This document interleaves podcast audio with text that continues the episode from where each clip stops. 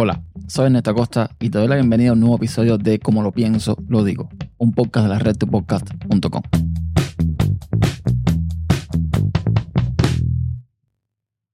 En uno de los últimos episodios de Yoyo Fernández, él comentaba algo acerca de la privacidad que yo comparto con él y he comentado otras cosas que no sabemos realmente cuando el código es cerrado si un botón que dice desactivar o activar el tema de la privacidad, ya sea en Facebook o en cualquier lugar, realmente hace lo que dice que hace.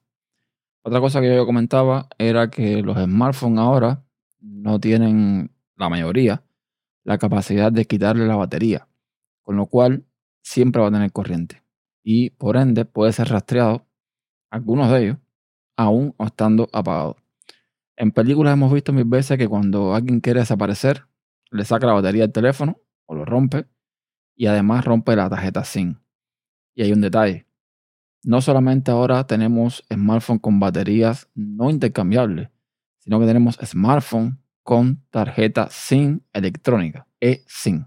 Si bien yo creo que los fabricantes no, no están buscando realmente eh, un hueco para el tema de la privacidad, sino más bien un tema de evolución de la tecnología, pasar de una SIM física a una SIM electrónica, hay que tener en cuenta que esto puede tener su problema, ¿no? En el sentido de que ya si tenemos un smartphone que no se le quita la batería, que además tiene una SIM electrónica, básicamente tenemos un dispositivo que nos va a estar rastreando las 24 horas del día. Siempre que tenga carga, por supuesto. Hay algo que yo siempre he visto y me ha dado gracia. Y es ver a ciertas personas, pues llenándose la boca de privacidad. Sin embargo, usan sistemas operativos, por ejemplo, que son cerrados. Yo, yo también comentaba acerca de esto, acerca del software abierto o el software libre, la ventaja que ofrece a la hora de, mm, digamos, auditar el código y saber lo que está haciendo. Por supuesto, no todo el mundo sabe auditar un código. No todo el mundo sabe escribir código, ni sabe programar, nada por el estilo. Pero por suerte hay personas que, digamos, tienen un alto valor ético, que sí lo saben hacer y que de alguna forma velan por nosotros. A mí me da mucha gracia, repito, ver a ciertos usuarios hablar de privacidad, hablar de seguridad y usar, por ejemplo, MacOS o usar Windows. Y creo que aquí hay varios tipos de usuarios. Porque yo, por ejemplo, soy un usuario que me gusta MacOS, me gusta Linux. Ahora mismo estoy grabando en Windows. Y que yo sé que al usar un sistema operativo que es cerrado y que no tengo posibilidad de saber qué está haciendo, pues corre riesgo de que eh, mi privacidad quede de alguna forma vulnerada. Me da mucha gracia, sobre todo con estos usuarios que son los llamados fanboys, no importa si es de Mac o si es de Windows, fanboys, que, bueno, confían en una supuesta política de privacidad de la empresa, confían en que la empresa no va a hacer nada, confían porque la empresa lo dice que van a respetar su privacidad.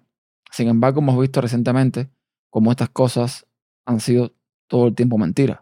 Hemos visto cómo Facebook rastreaba aun cuando supuestamente la opción de rastrear en el teléfono no estaba activada.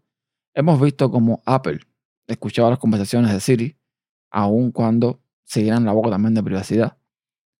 Y entonces yo no entiendo estas personas que incluso trabajan en temas de seguridad o que les gusta el tema de la seguridad, cómo es que usan MacOS o usan Windows. Si bien es cierto que eh, entre estas dos compañías, entre Apple y Microsoft, Apple es la que más fama siempre ha tenido de ser más respetuosa con el tema de la privacidad del usuario. Si realmente te preocupa tu privacidad, tú no tienes que usar ni uno ni el otro. Tú tienes que usar Linux. Por todo lo que ya sabemos que tiene Linux, todo el tema del código abierto, todo el tema del software libre, etcétera, etcétera. Pero estamos con los teléfonos vendidos, prácticamente. Ya sea que uses un iPhone, ya sea que uses un Android, más allá de lo que Google puede hacer o de lo que Apple puede hacer. Siempre que usemos una SIM, estamos vendidos. Y estamos vendidos a compañías que prácticamente no respetan ninguna de las políticas de privacidad de estas mencionadas anteriormente. O sea, estamos hablando de compañías como, en el caso de Estados Unidos, ATT, T-Mobile, Verizon, que son compañías que tienen que hacer dinero de alguna forma, además de venderte planes de teléfono, de telefonía, de internet y demás, y que estoy seguro que también venden tus datos, como también lo hacen muchos de los ICP, de las, digamos, compañías que utilizamos para conectar en internet. Eso está más que claro.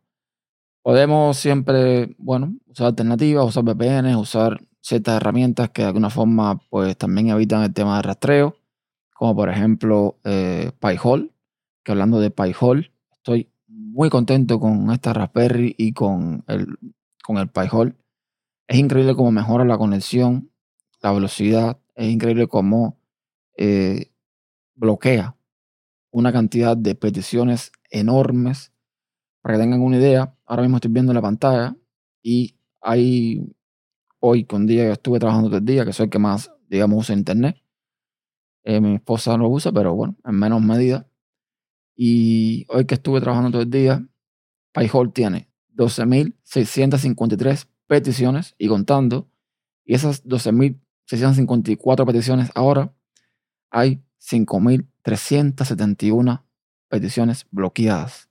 Estamos hablando casi de la, casi de la mitad de las peticiones hechas han sido bloqueadas. Estamos hablando de un 42 .4%, como bien me indica aquí PayHall en su panel de control. Es increíble. Y así estamos todo el tiempo, vigilados por todas partes, hiperconectados e hipervigilados. Y el que piense que al día de hoy la privacidad es posible, pues la tiene bien, bien difícil. Hay métodos, hay alternativas, por supuesto, sobre lo que uno comparte en redes sociales, el contenido que uno comparte, por supuesto también que según el sistema operativo que utilices, también puedes tomar ciertas medidas, pero siempre, siempre va a haber un hueco. Porque, por ejemplo, de nada sirve que tú no subas una foto a Facebook o a Instagram o a Twitter o a cualquier red social si tu amigo que estuvo el otro día en tu casa se tomó una foto contigo y él la publicó. Por ejemplo. Entonces hay miles de ejemplos más de cosas que no están bajo nuestro control, como las cámaras de seguridad, como las cámaras de los cajeros automáticos, como cámaras, cámaras, cámaras por todas partes. Hoy, tener privacidad es muy complicado y hay que en muchos casos saber exactamente qué es lo que estás haciendo. Pero bueno, es el precio que, como bien decía yo, tenemos que pagar para estar de alguna forma conectados y para estar en, digamos, en sintonía con el siglo XXI. Y eso es todo. Pueden encontrar todos los episodios en tupodcast.com barra como pienso digo y todos los métodos de contacto lo tienen en tupodcast.com barra contacto. Hasta la próxima.